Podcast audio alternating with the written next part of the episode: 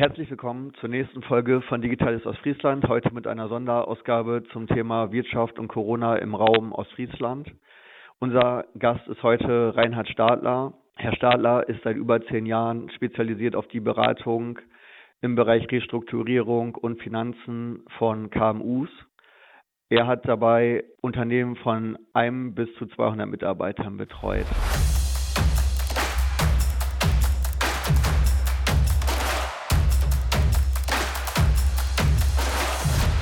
Wie ist die aktuelle Situation bei Unternehmen im Raum Weser-Ems in Bezug auf die letzten Tage?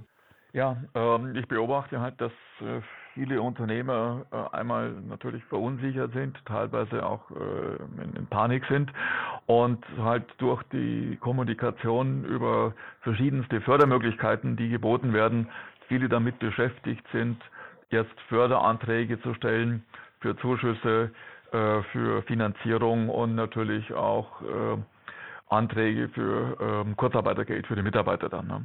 Was ist aus Ihrer Sicht das Allerwichtigste, was Unternehmer jetzt direkt umsetzen sollten?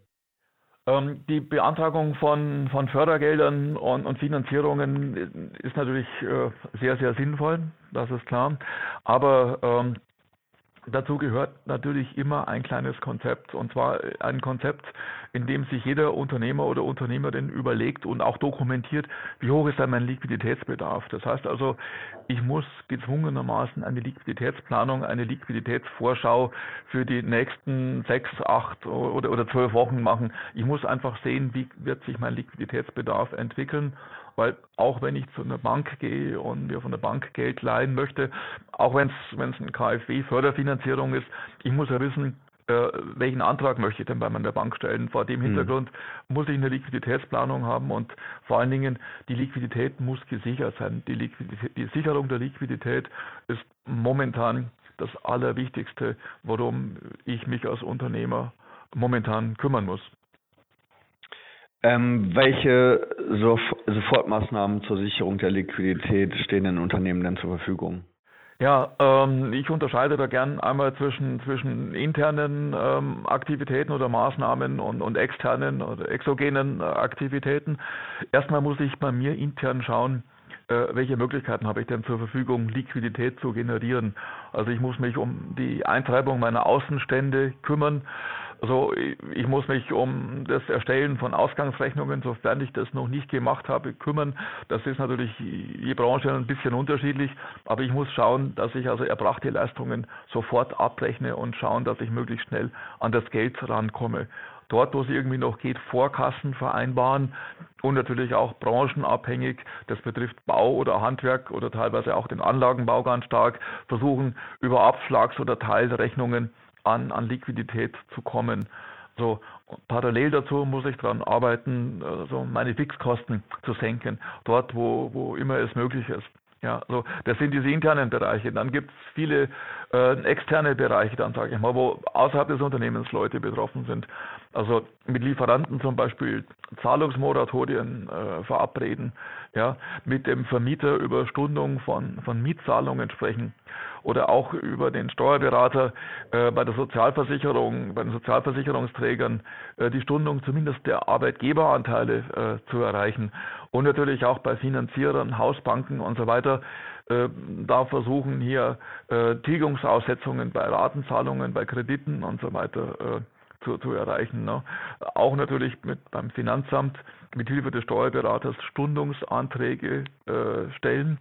So und äh, wenn, wenn man damit durch ist, gibt es natürlich immer noch die Möglichkeit, zum Beispiel mit, mit alternativen Finanzierern zu sprechen.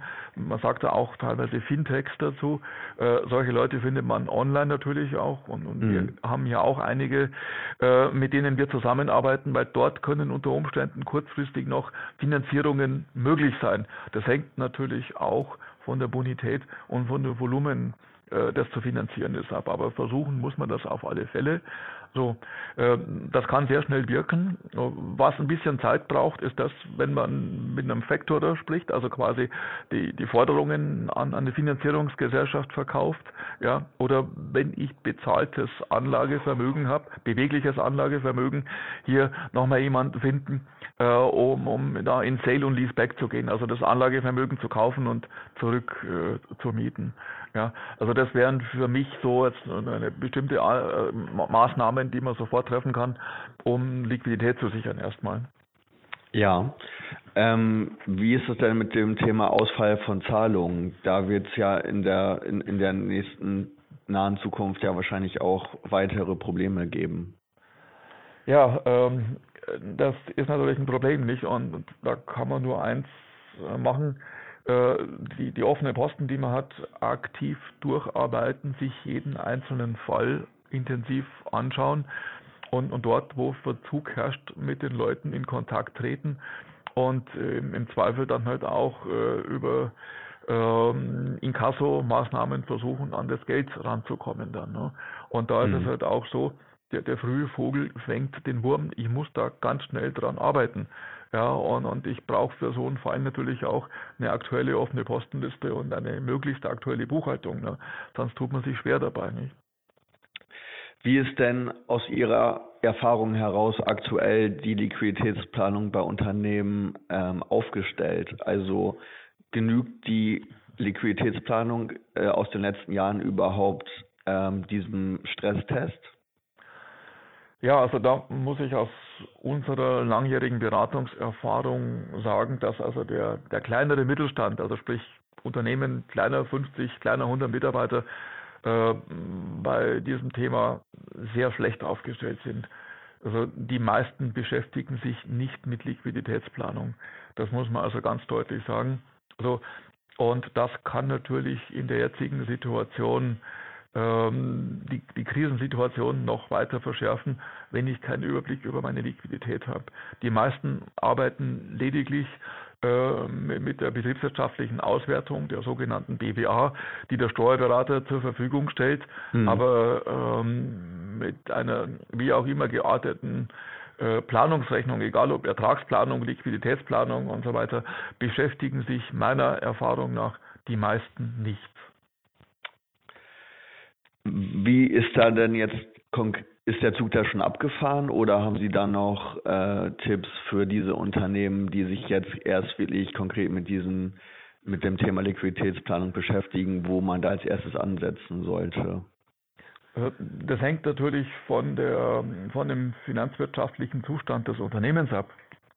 Also äh, diejenigen, die bisher einigermaßen solide gewirtschaftet haben, auch obwohl eine Liquiditätsplanung gefehlt hat, äh, die müssen sich natürlich jetzt alle wirklich hinsetzen und quasi den, den Bleistift spitzen. So. Mhm. Und, und diejenigen, die also über genügend Eigenkapital verfügen, über eine gute Bonität und über ausreichend äh, Liquiditätsreserven, so die können natürlich Umsatzausfälle äh, längere Zeit noch oder eine gewisse Zeit noch abpuffern. Vor allen Dingen dann, äh, wenn die Personalkosten oder ein großer Teil der Personalkosten dann äh, über, über Kurzarbeitergeld dann erstattet wird. Diejenigen, die allerdings äh, zu Beginn der, der Corona-Krise schon in, in schwierigem Fahrwasser unterwegs gewesen sind, mit, mit wenig Eigenkapital oder, oder schon überschuldet gewesen sind, mit wenig Liquidität oder in Zahlungsschwierigkeiten sich befunden haben. Äh, da wird die Zeit natürlich extrem knapp. Die müssen sich auch sofort hinsetzen. So, und, und weil das dort noch wichtiger ist als bei den stärkeren Unternehmen und ich kann da auch nur jeden raten, im Zweifel bei solchen Fällen halt sich externen Rat äh, durch einen Unternehmensberater oder, oder durch einen Steuerberater zu holen. Viele Unternehmer, gerade im kleineren Bereich, sind mit solchen Herausforderungen natürlich auch überfordert, weil es bisher halt nie gemacht wurde. So, und äh, die Zeit drängt in dem Fall ganz einfach. Ne? Ja, und bis die nächste aussagekräftige BWA auf dem Tisch liegt, äh, ist, ist die Corona-Krise wahrscheinlich schon im ganz anderen Stadium. Also da, da reden wir jetzt ja auch über Wochen und nicht mehr über Monate. Erstens das und ähm, eine BWA gibt häufig wenig Informationen bezüglich der Liquiditätsentwicklung. Ja. ja. Äh, wenn, wenn ich äh, schon in der BWA Verluste ausweise, dann, dann ist natürlich äh, die Vermutung naheliegend, dass die Liquidität auch schon eng wird. Aber es muss nicht, es kann. Es hängt immer davon ab, äh, wie ich meine kurzfristigen Bilanzpositionen steuere, Forderungen, Verbindlichkeiten und, und, und Lagerbestände. Ja. So, und, und es kann auch durchaus sein, dass ich eine gute BWA habe, aber trotzdem die Liquidität knapp ist, wenn ich hohe Außenstände habe, wenn ich äh, ein Saisongeschäft habe und jetzt zum Beispiel für gewisse Branchen mein Lager auffüllen muss, wie erst im Fahrradhandel zum Beispiel, so und, und ich dann erstmal die Ware vom Lager abverkaufen muss. Also das kann auch schon zu, zu Liquiditätsengpässen da führen. Also da ist jeder Fall ja, individuell zu sehen.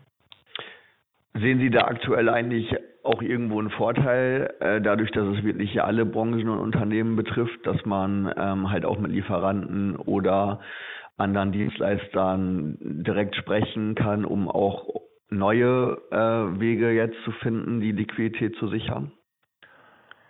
Grundsätzlich ja, ähm, weil von, der Krise jetzt sehr, sehr viele betroffen sind. Das heißt also, die Sensibilität äh, von, allen gegenüber dem Thema ist, ist natürlich da. Ne? Äh, entscheidend ist, dass, dass solche Sachen oder die Kommunikation rechtzeitig erfolgt. Ich muss mit meinem Lieferanten rechtzeitig sprechen und, und ihm versuchen zu vermitteln, ich habe da momentan ein Problem, äh, wir brauchen einen Zahlungsplan oder eine Stundung von Forderungen und diese ganzen Dinge. Also auch hier ist, ist der Zeitfaktor der ganz entscheidende Faktor. Ja, ähm, Stichwort Zeitfaktor. Wie lange brauchen Sie dann überhaupt in der Regel, um auch eine belastbare Liquiditätsplanung aufstellen zu können, wenn Sie jetzt ein neues Mandat bekommen bei einem klassischen Betrieb hier in der Region? Das hängt natürlich von der Branche ab und, und von der Qualität der zugelieferten Zahlen. Mhm. Man kann sagen, dass sowas ist in, in einigen Tagen aufstellbar. Aber wie gesagt, äh, pauschal ist es schwierig. So, äh, es, es müssen einigermaßen belastbare Zahlen aus der Buchhaltung da, äh, da vorhanden sein, äh, offene Postenlisten auf der Debitorenseite, auf der Kreditorenseite. Ähm, sollten Belege nicht gebucht sein, müssen diese Belege natürlich äh, vorgehalten werden, ne, dass man da also so eine Planung aus einerseits aus den Unterlagen der Buchhaltung erstellt, andererseits äh, aus, aus nicht gebuchten Belegen dann zum, zum Beispiel. Das macht das Ganze natürlich ein bisschen aufwendiger und, und hängt halt, wie gesagt, immer so etwas äh, oder von, von der Branche dann ab. Aber in, in einigen Tagen kann man da mit Sicherheit einiges machen dann. Ne? Okay. Also der Zug ist dann noch nicht komplett abgefahren. Nein, der, der Zug ist nicht abgefahren, aber ich kann nur jedem raten, schnellstmöglichst da aktiv zu werden. Vor allen Dingen dann, äh, wenn ich, wenn ich ein Unternehmen der Rechtsform einer GmbH betreibe, weil da läuft nämlich dann auch die Zahlungsfähigkeitsfrist und in der Insolvenzordnung und äh, das muss ich momentan einhalten. Ne? Genau. Ab wann muss man sich dann mit dem Thema äh, Insolvenz beschäftigen? Ähm, es hängt von der Rechtsform ab, wie ich gesagt habe. Also wenn's, äh, wenn es eine GmbH ist, muss ich mich laufend damit beschäftigen, weil ich muss permanent sicherstellen können, dass die uneingeschränkte Zahlungsfähigkeit gegeben ist. Und, und ernsthafte Warnsignale gibt es dann, äh, wenn die Kontoführung im Kontokorrentkonto am Anschlag verläuft, wenn es mal zu Rücklastschriften kommt, äh, wenn ich Löhne und Gehälter nicht mehr rechtzeitig äh, zahlen kann oder wenn sich Lieferantenmahnungen häufen.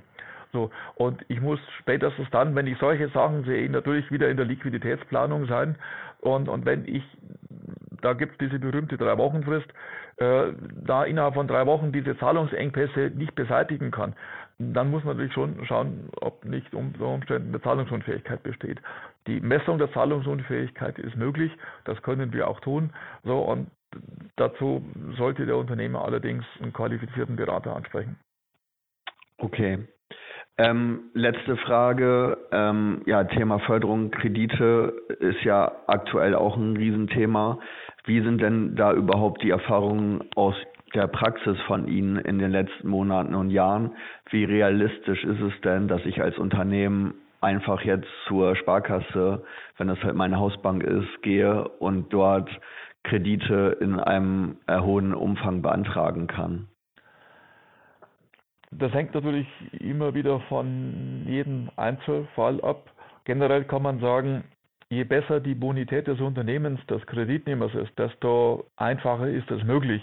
Und je besser meine bisherige Kommunikation zur Bank ist, desto leichter ist es möglich. Mhm. So, und, und die Kreditbeantragung hängt natürlich von, von vielen verschiedenen Faktoren ab.